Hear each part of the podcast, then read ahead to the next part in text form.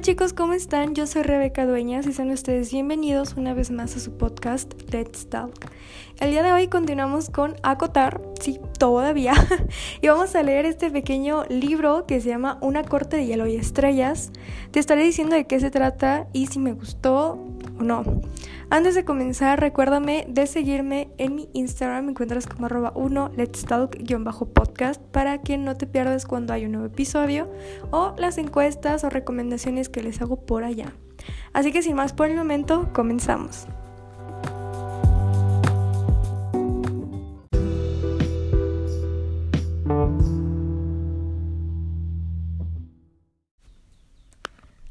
Ok, este libro eh, sucede después de la guerra, o sea, es un continuar, obviamente, no es un libro aparte, es continuación. Y hay muchísimas ocupaciones entre todos después de la guerra. Así que, este, Reese cree que no hizo lo suficiente por Fair en la guerra, pero pues todos sabemos que sí hizo todo lo que pudo por ella. Luego, o sea, este libro está totalmente diferente, ¿va? Es un libro cortito, pero digo, o sea, como para que no se esperen que es como un libro con la, con la trama acá tan complicada y todo, no, sino es un libro muy tranquilo, está chido, me gustó. Pero nos dicen que los periodos de las hembras FAE son dos veces al año, pero son horribles. Si de por sí, ¿no? El periodo de uno normalito, cada mes está cañón, pero pues que se supone que los dolores son peores todavía los de las hembras FAE. Luego, Reason, pues bueno, la consiente muchísimo a, a Fair. Luego tenemos el solsticio, solsticio de invierno, que es como su Navidad, y se les da regalos a todos. Pero Moore es como la típica tía que no sabe dar regalos, o sea que si te da un regalo es como algo muy raro. Luego también eh, Fair eh, es su cumpleaños, pero pues ella no quiere que sepan. Este y ahora más que nunca tenemos clarísimo que están destinados a estar juntos Fair y Reason.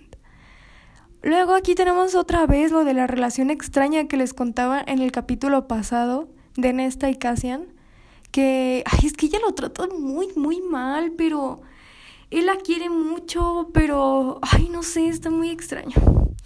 Bueno, el punto es que Fair también quiere regresar a pintar. Así que, este... Bueno, no, eso todavía no va ahí, ¿no? Pero Rizan va a visitar a Tamlin a la corte de primavera y nos cuentan a un Tamlin destrozado, que ni le importan sus fronteras, o sea, ni le importa absolutamente nada. También recobra su imagen de bestia, o sea, no es como el típico mm, muchachote guapo que se nos enseñaba en el primer libro, no, sino que está como todo destruido, destrozado, digo, no es para menos, la verdad. Yo trato de entender a Tamblin, yo trato de entenderlo. Este también, o sea, les digo, no es para menos todo lo que ha pasado como para que, ay, este, que esté al 100 y todo chido, no, o sea, yo la verdad digo, pues no lo, no lo culpo ni nada. Luego, eh, los hermanos, sea Reese, Cassian y Azriel, tienen una pelea de bolas de nieve, eh, porque es como una tradición. Luego, eh, nos dan a entender esto de Nesta, que tiene excesos y una mala vida, como la, cayó como en depresión después de la guerra. Y su escape ha sido esto, o sea que se la pasa de tabernas y con, de chico en chico y todo. Luego, Lucien y Elaine aún no hay conexión. No hay nada de conexión. Y se supone que es su compañera. O sea, porque cuando hay como compañera, o sea, como cuando están destinados a estar juntos y hay una conexión así como vimos con Resand y con Fair, que hubo una relación así, una conexión rápida, ¿no? Y aquí se supone que estos dos son compañeros y bueno, Elaine ni lo pela y ya le lleva un regalo al solsticio. Y ella de que, ah, gracias, sí, pero pues le vale madre a Lucien, la verdad, pobrecito. Lucien no merece esto. Luego, en esta y el pago de su departamento. Fair le pide a Nesta que por favor vaya con ellos a pasar el solsticio de invierno porque pues es una celebración para la familia. Entonces ella le dice que va a ir pero con la condición de que le pague su alquiler del apartamento porque pues ya se le va a vencer y la van a echar y no tienen dónde irse. Entonces dice que se puede ir con ellos, ¿no? Dice que no, que ella no quiere estar en el mundo de, de ella, que porque no es el mundo de Nesta, y bueno, ella está en negación. Digo, también es entendible, es adaptarse a un mundo 100% diferente al que tú estabas acostumbrada. Digo, también entendamos a Nesta, pero no importa, sigue siendo odiosa y me cae gorda. Este... Ah, luego está súper padre. Porque hay como un hada que muere. No, eso no está padre, no. no, eso no es lo padre, no, lo padre es lo que sigue. Y dejaron un lugar como abandonado, algo así, pero era como de arte. Y ella con otra chica que no recuerdo bien el nombre, este toman ese ella quiso Fer quiso comprar ese lugar pero los padres de esta chica le dicen que no, que se lo regalan, entonces ellas ofrecen clases de pintura gratis para todos, para niños, adolescentes, para todo. Entonces está muy padre porque Reason va a visitarla ahí y ve como las pinturas, entonces Fer le empieza a explicar y todo está muy padre. Pero luego tenemos otra escena explícita, yo creo que ha sido la más explícita de todas, de todos los libros pasados, esta escena, porque bueno, Fer y Resand intentan tener un bebé. Ustedes pueden imaginar, ¿verdad? Nos enseñan todo el proceso de, o sea, de, de tener el bebé. Nos lo narran muy explícitamente, bastante explícito. Este, pero pues básicamente eso es una corte de hielo y estrellas. Punto.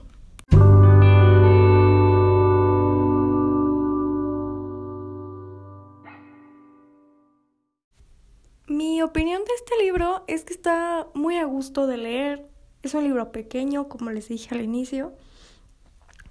Está chistoso, bastante diferente, porque ya no, les digo, no tenemos una trama tan intensa con villanos ni nada, no, sino que es como un día normal ahí en esa corte. Pero eh, también Vi por ahí que mucha gente dice que es un libro solo para fans reales, pero no es cierto. Porque yo comencé a leer el siguiente libro, o sea, el que sigue de este, que se llama... Espérenme.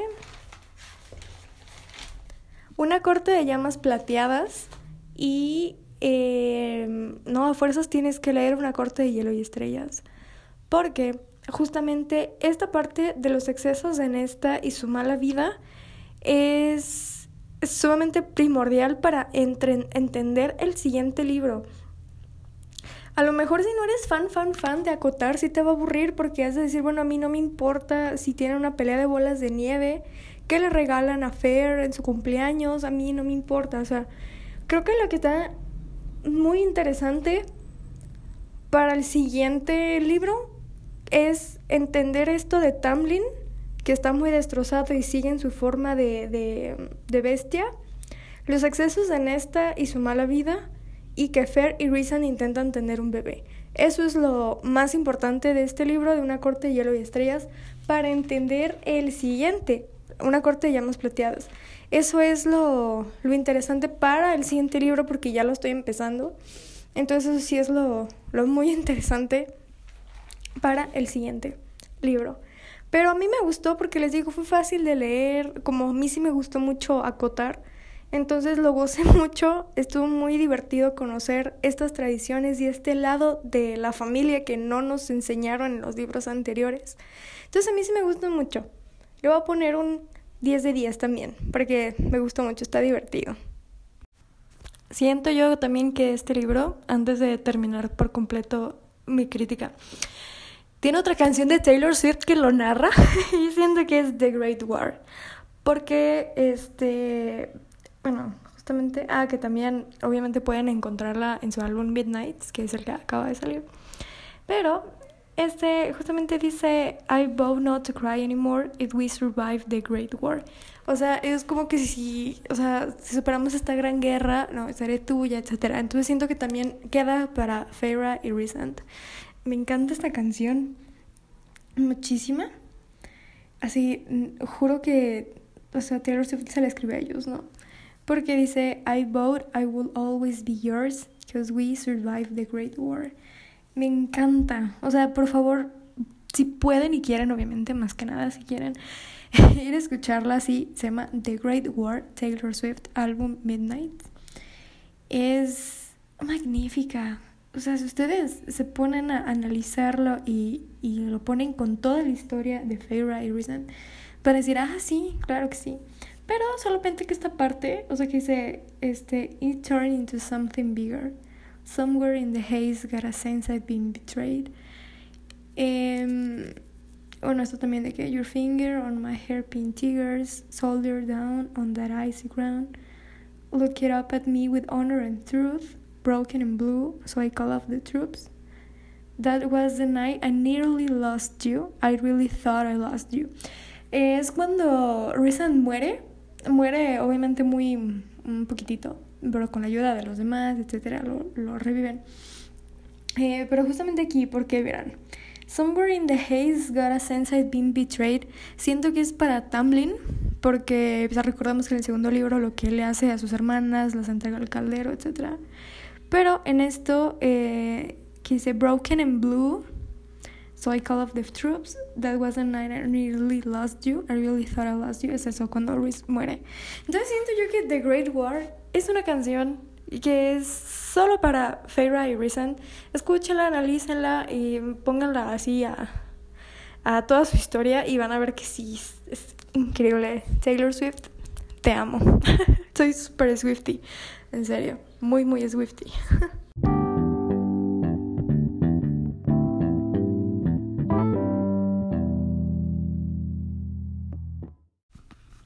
Hasta aquí llega el episodio del día de hoy. Muchísimas gracias por escucharme. Yo soy Rebeca Dueñas y nos escuchamos muy pronto. Bye bye.